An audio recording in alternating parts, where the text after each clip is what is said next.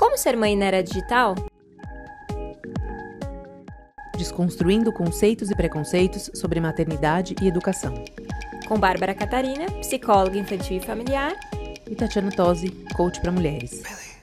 Bom dia a todos os presentes, bom dia a quem está nos ouvindo depois dessa gravação.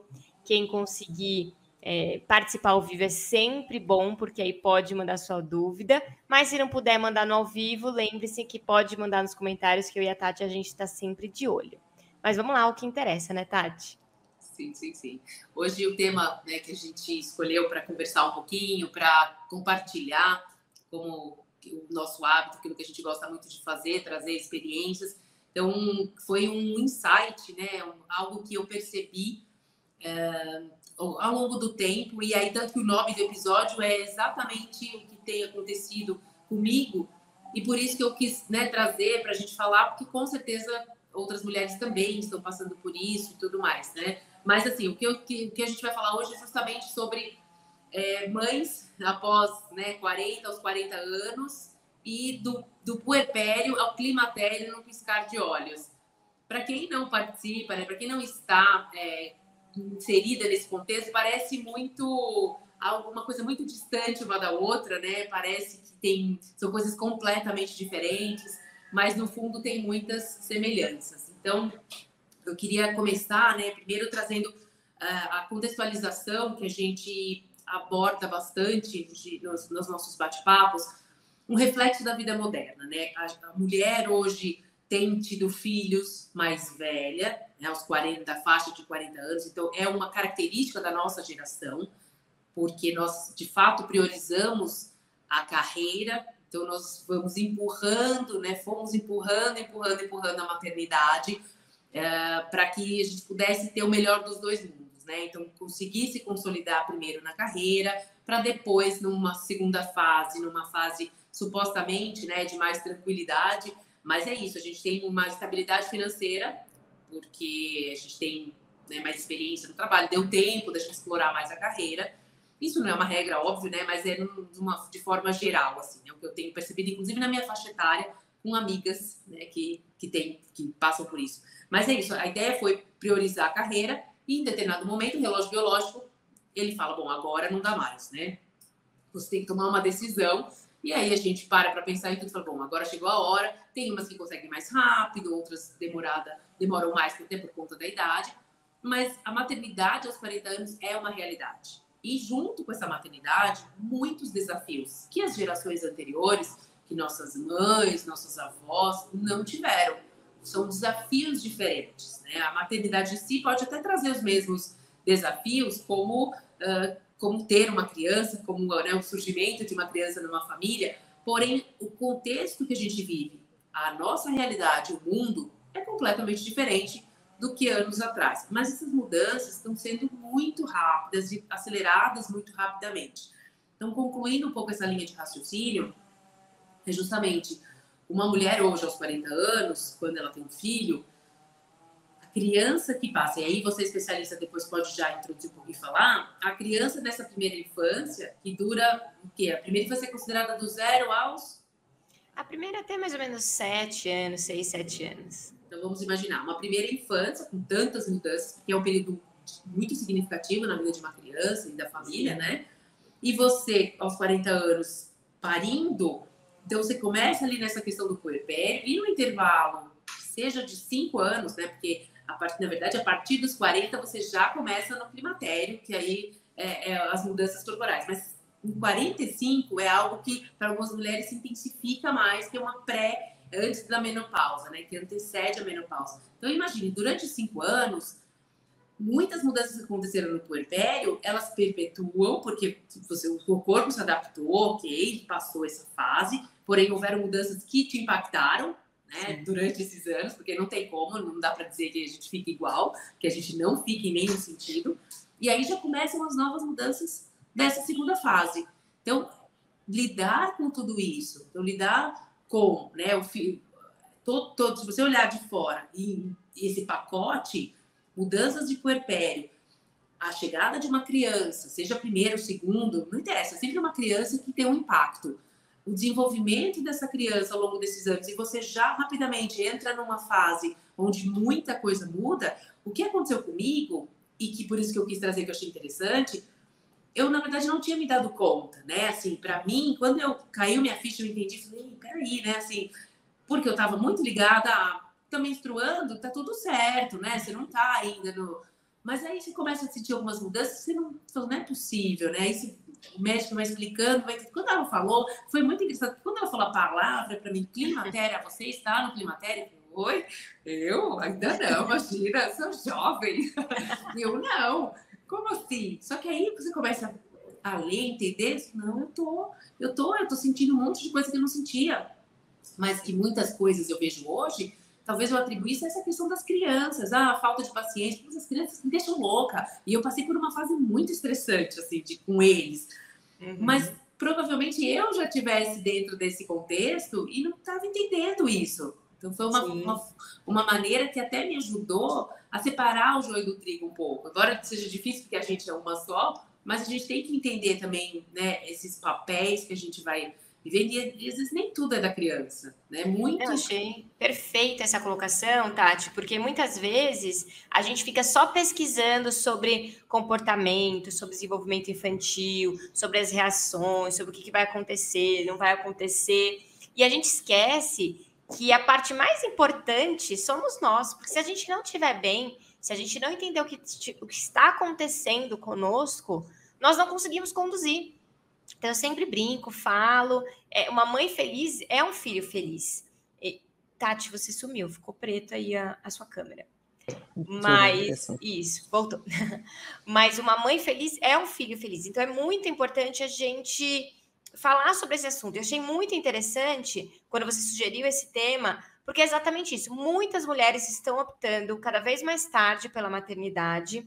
E hoje, do ponto de vista biológico mesmo, tecnológico, é super possível e é uma gestação saudável, tranquila do ponto de vista biológico, né, e tecnológico, mas a gente não para para pensar por esse lado, né? A gente não para para pensar de toda a mudança física que uma gestação causa, toda a mudança que o puerpério causa, e aí poucos anos em seguida já entra o climatério, que é uma mudança que muitas mulheres não querem falar sobre isso. Uhum. Nós vamos passar, né, cada uma num, em um momento. Ou já passou, ou vai passar. Então, e aí, quando você trouxe esse ponto de vista, é muito interessante. Porque quanto mais tarde, mais curta é esse, mais curto é esse intervalo. E aí, como lidar? E aí você não, olha que interessante, você não parou para pensar que a sua irritabilidade tinha a ver com o climatério, não tinha a ver necessariamente com o desenvolvimento infantil. Então, por isso que a gente gosta de trazer também partes só da mulher. Falar um pouco só de nós, não é, é, é importante a gente estudar sobre educação, é importante, a gente foca nisso com bastante frequência, mas vamos falar da mulher, vamos falar sobre isso. Então, acho que como você tem uma experiência, né, Tati, sua, real, me conta um pouco, você sempre quis ser mãe mais tarde, foi uma questão que aconteceu da vida. Como é que foi essa decisão? Não vou ser mãe é, mais tarde. Conta um pouco para as mulheres que foram ou para as mulheres que estão em dúvida se querem ou não ser. Então, acho que é uma coisa interessante para a gente compartilhar. Sim, eu a maternidade na minha vida assim não era uma, não, nunca foi um desejo ardente, né? Isso desde sempre. Tanto que era uma dúvida muito grande para mim, a minha vida toda, toda não, modo de dizer, né? A minha vida depois de casada, principalmente, ou mesmo, não depois de, eu pensei na maternidade, claro, depois de casada, mas porque não era algo frequente para mim de pensamento, não era um sonho. Que tem mulheres que sonham com a maternidade, sonham em ser mãe. Eu queria muito ter uma família, queria, né, constituir essa essa instituição, ter a minha família, mas a maternidade é eu sabia que em algum momento eu ia pensar nisso quando fosse, quando chegasse a hora. Então não era algo muito presente. Pelo contrário, eu tinha muito foco na minha carreira, é, na minha liberdade, que era algo que para mim assim foi de fato um divisor de águas. Isso é um, um fato, né? Então eu gostava muito de, dessa liberdade de fazer o que eu quisesse, de ir e vir, de poder tomar minhas decisões sem precisar né, passar por tantos filtros como hoje.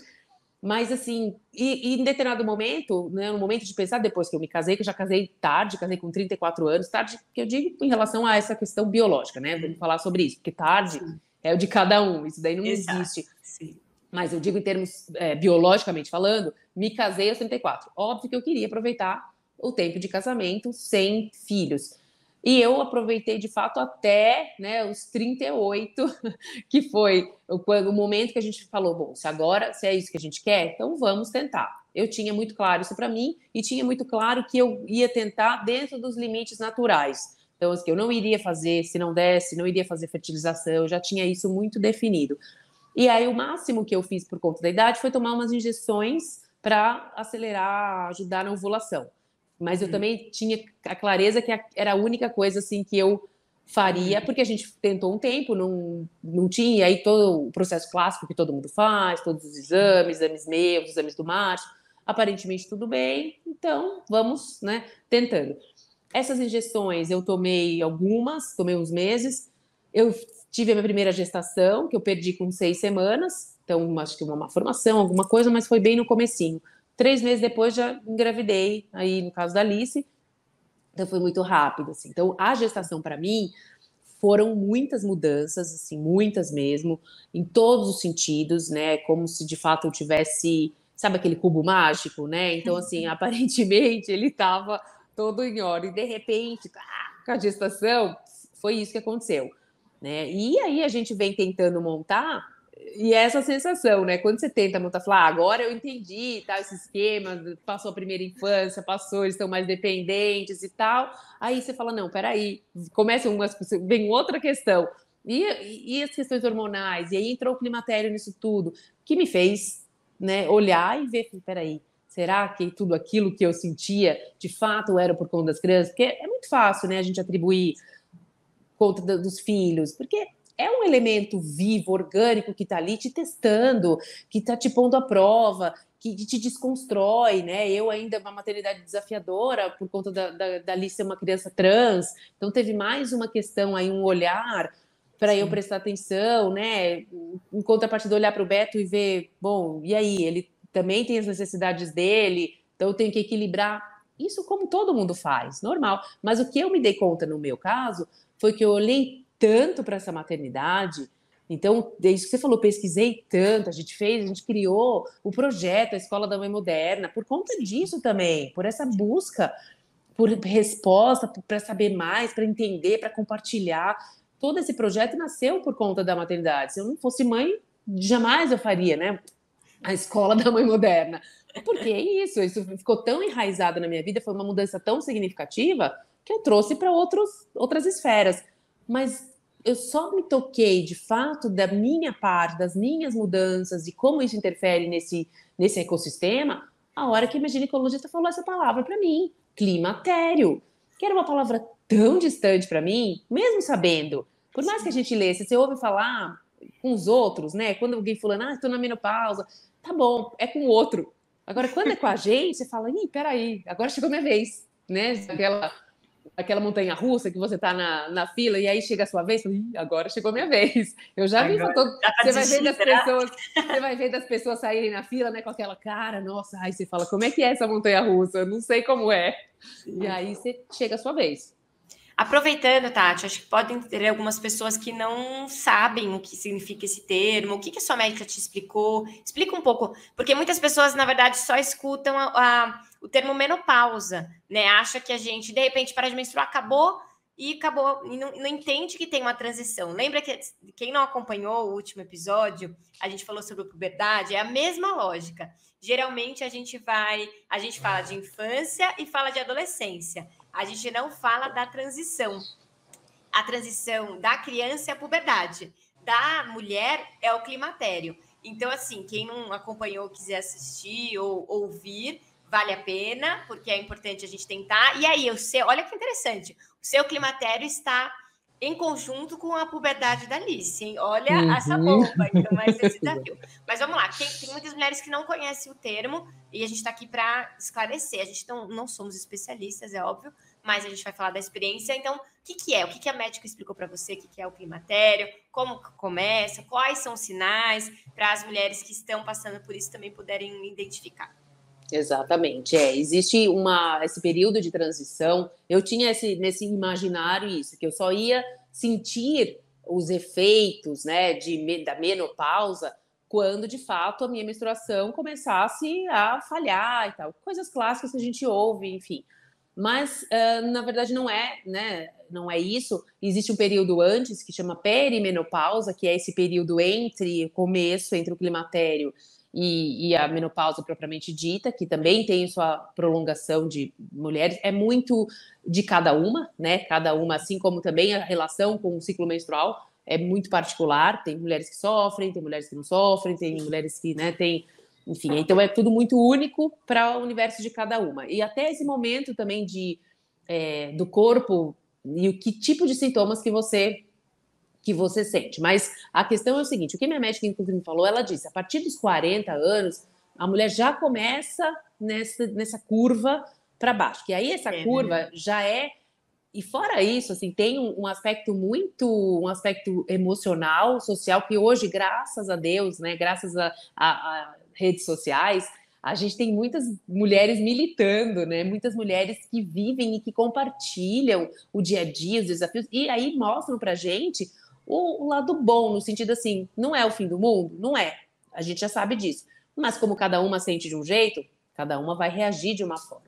Então, a questão que, o, que, o que fica muito claro em relação a isso é: é uma fase da vida em que o corpo já vai se preparando para o final né, do ciclo reprodutivo. O uhum. que, emocionalmente falando, já é um baque, porque você se sente, você fala, bom, a natureza te traz toda a juventude, né? Todos os hormônios para você reproduzir, para você estar tá dando o seu melhor em todos os sentidos. Então, acho que não existe um ápice em termos de é, vamos falar de uma forma filosófica, né? Assim, o ápice de uma mulher, quando é, isso é aquela mulher que quer ser, né, que quer a maternidade, ou assim, biologicamente, você gerar uma vida, é uma coisa mágica, é uma coisa muito linda. Tem um preço? Tem, como tudo na vida, mas é lindo demais, né? Você poder gerar uma vida, ou você poder. De novo, voltando, eu estou falando em termos biológicos, né? Porque a uhum. maternidade. Uhum eu sou filha adotiva, então a maternidade para minha mãe é, é, é maternidade como outra qualquer. Eu estou falando em termos biológicos, existe isso no seu corpo.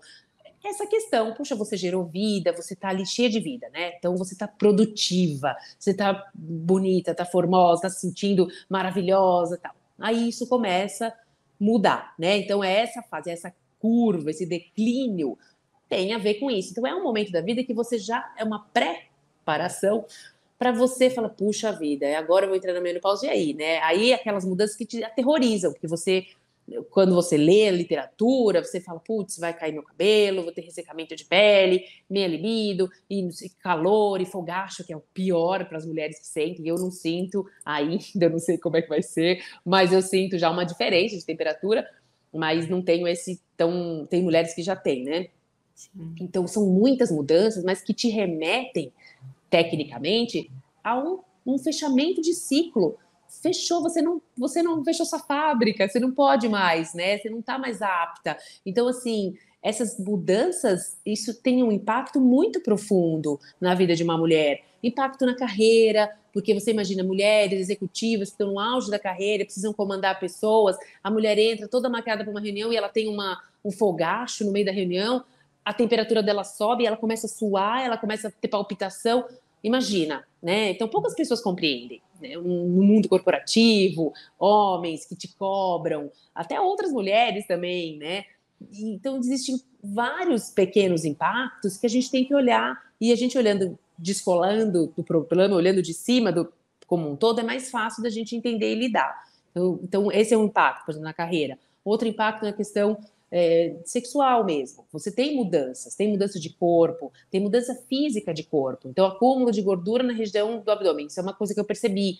Eu já estou com dificuldade para emagrecer. E aí você vê a barriga fica maior, tudo que eu não queria, sempre pensava barriga, né? Porque a, da gestação é linda, né? O que fica, você fala, hum, tá, mas tá ali, né? Algumas ficam com uma pochetinha, mas depois muda, porque você vai aumentando o acúmulo de gordura.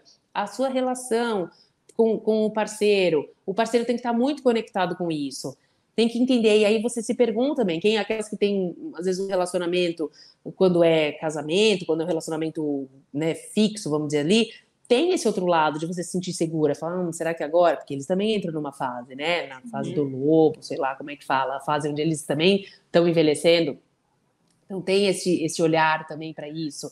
Tem aí, ao mesmo tempo, o envelhecimento. Eu, com uma criança na puberdade, uma criança saindo da primeira infância, é como se fosse um salto, né? Aquelas mães mais velhas, que agora vai começar essa cobrança de mães, né? Então a diferença, o choque de gerações também impacta o fato de ser mãe aos 40 anos, os, que a gente já falou isso em, antes, né, em outros episódios, o impacto dos pais envelhecendo. Então, minha mãe tem 82 anos. Então, eu vejo e acompanho o envelhecimento dela, lido com isso, né? Hoje em dia até a minha irmã lida mais no dia a dia, mas eu vejo vejo ela com Alzheimer, o que vai acontecendo, a demanda dela. Então, atender essa demanda como filha, mostrando para os meus filhos como como lidar né, com uma pessoa de idade, que no fundo é como eu gostaria que, que lidassem comigo. Né? Então, é uhum. mostrando essa, essa fase da vida, que é uma outra fase, como é que esse finalzinho de vida, né, como é que a gente é, faz. Então, são muitas vertentes para a gente administrar. Só que, naturalmente, a gente tem o que essa tendência? A olhar para fora, olhar para as necessidades de cada um que foi tudo isso que eu fiz durante esses anos, muito, olhando para cada um e todas as necessidades, mas me dei conta que a minha necessidade naquele momento talvez era essa o reflexo do que eu estava sentindo. Então, é, são, muito, são muitos impactos que essa fase traz, que é uma, de novo, preparação, né? Fechando, respondendo aí a, a, o questionamento que você trouxe, o que é? É um pouco isso, é uma fase de preparação para outras mudanças. A menopausa seriam outras mudanças mais fisiológicas, mais no corpo, mas essa preparação já é algo bem significativo. Né? Já é, Sim. é algumas mulheres permanecem com esses mesmos é, aquilo que começa no puerpério, oh, tá vendo? Climatério e puerpério para mim se confundem na hora de falar, porque foi muito próximo. Mas aquilo que, que, que começa no climatério permanece pela durante a menopausa durante 10, 15 anos, quando entra na menopausa. Então é uma fase longa, uma fase de muita reflexão, de autoconhecimento, principalmente, né? Eu acho que de ressignificação também, né? Tati, Sem dúvida. momento para entender que não é o fim. Exatamente. É, uma, é, o início de uma nova etapa, né? A gente associa muito a mulher à fertilidade somente, a esse ciclo, mas a menopausa não é o fim da mulher.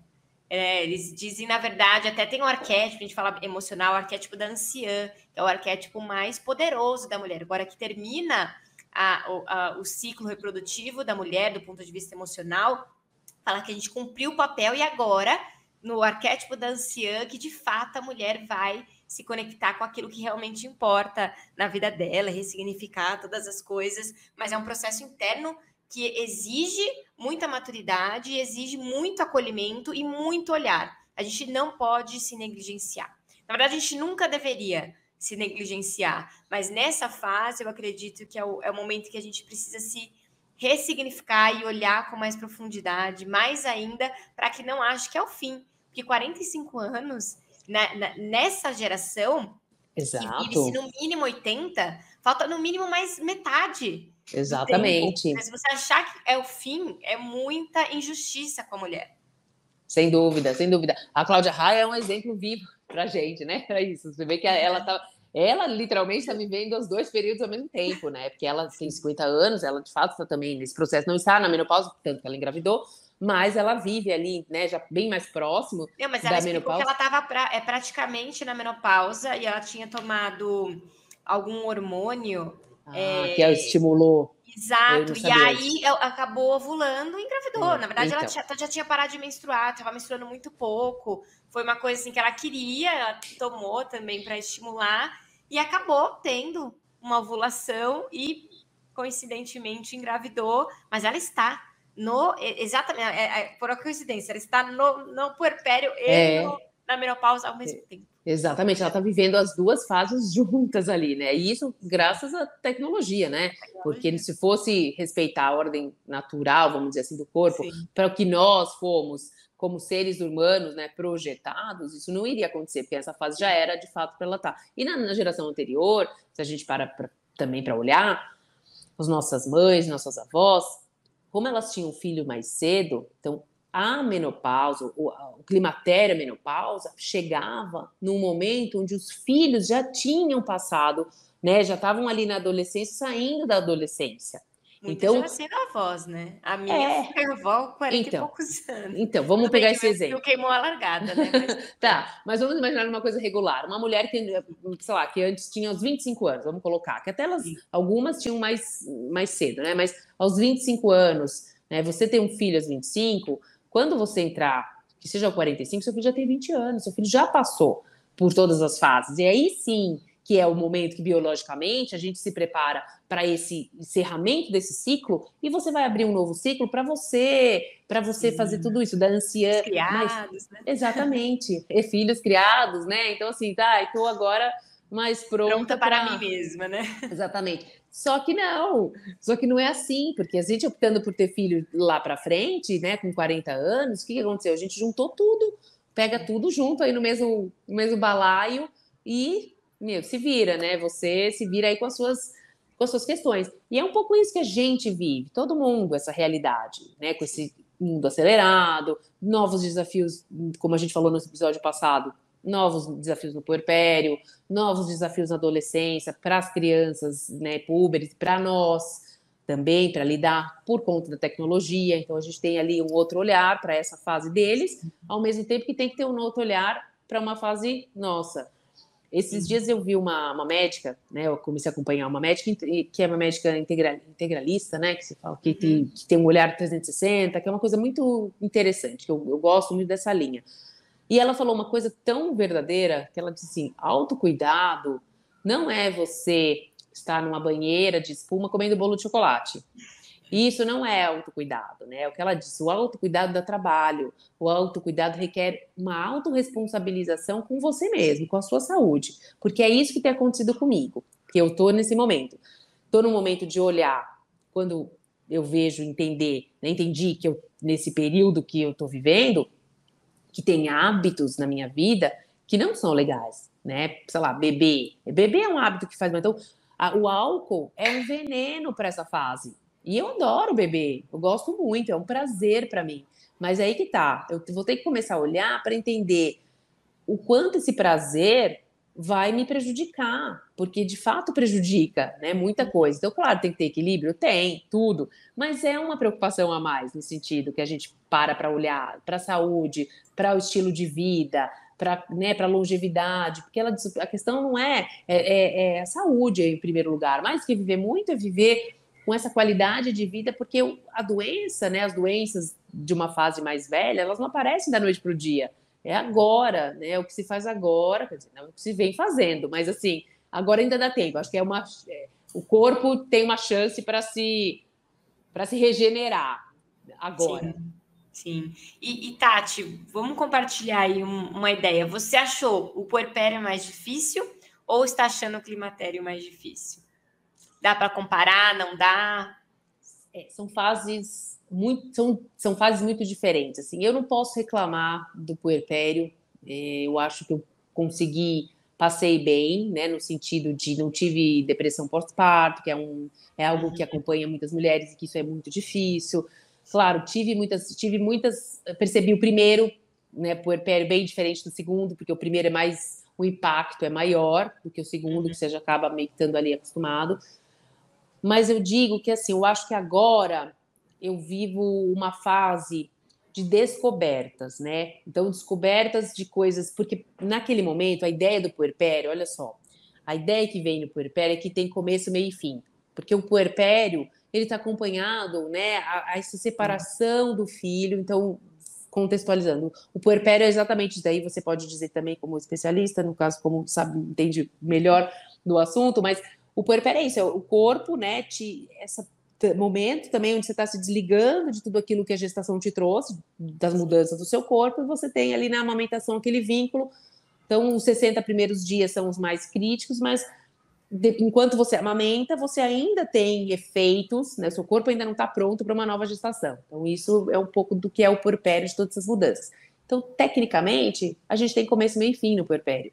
Né? Não que não tenha, o climatério também tem, mas aí é diferente, porque você está entrando numa fase que aí é uma fase da vida. né? Porque aí é uma, uma transição de sua, de vida mesmo. Você vai, você vai parar, você não vai estar pronta de novo para para reproduzir, né? Você não, seu corpo não vai se refazer para uma nova gestação. Não. A, a climatéria e a menopausa, seu corpo está se preparando para encerrar um ciclo Perfeito. reprodutivo.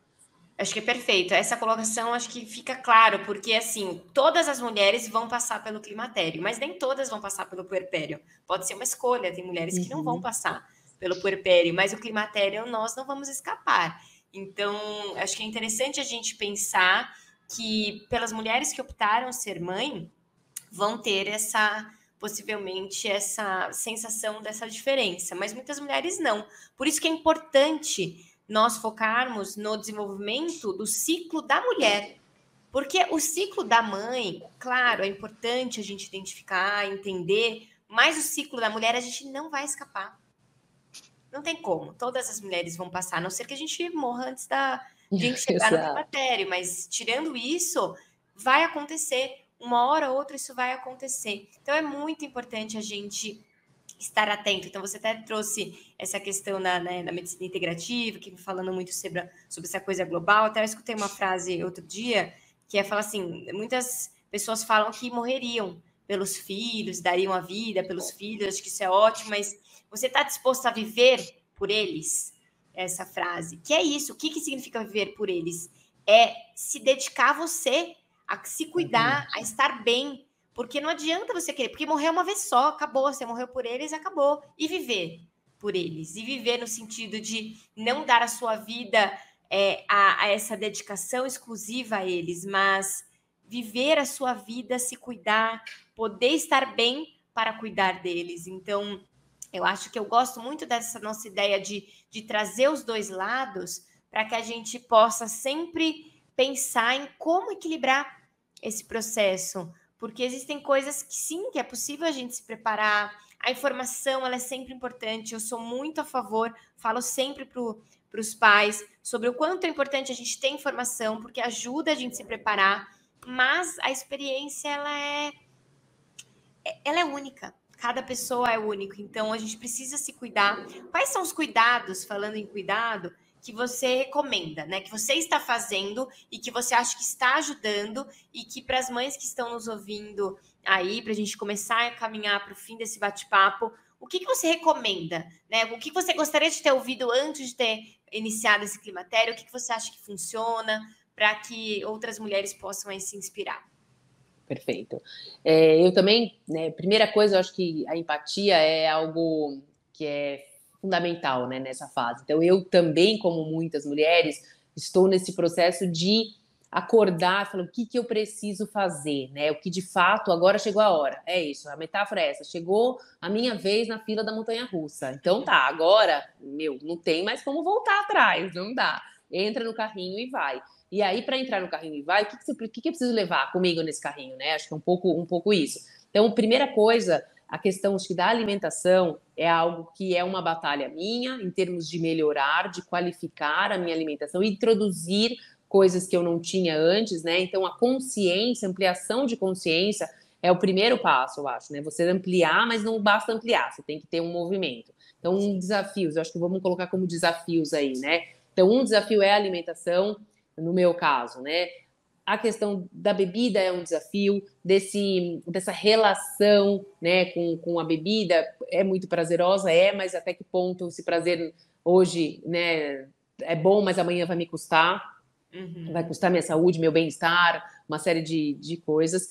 A, a, a parte de eh, atividade física, eu acho que é um outro desafio, né? Que eu estava pensando sobre isso ontem à noite, porque como ia ter a live, eu fiquei pensando muito sobre isso.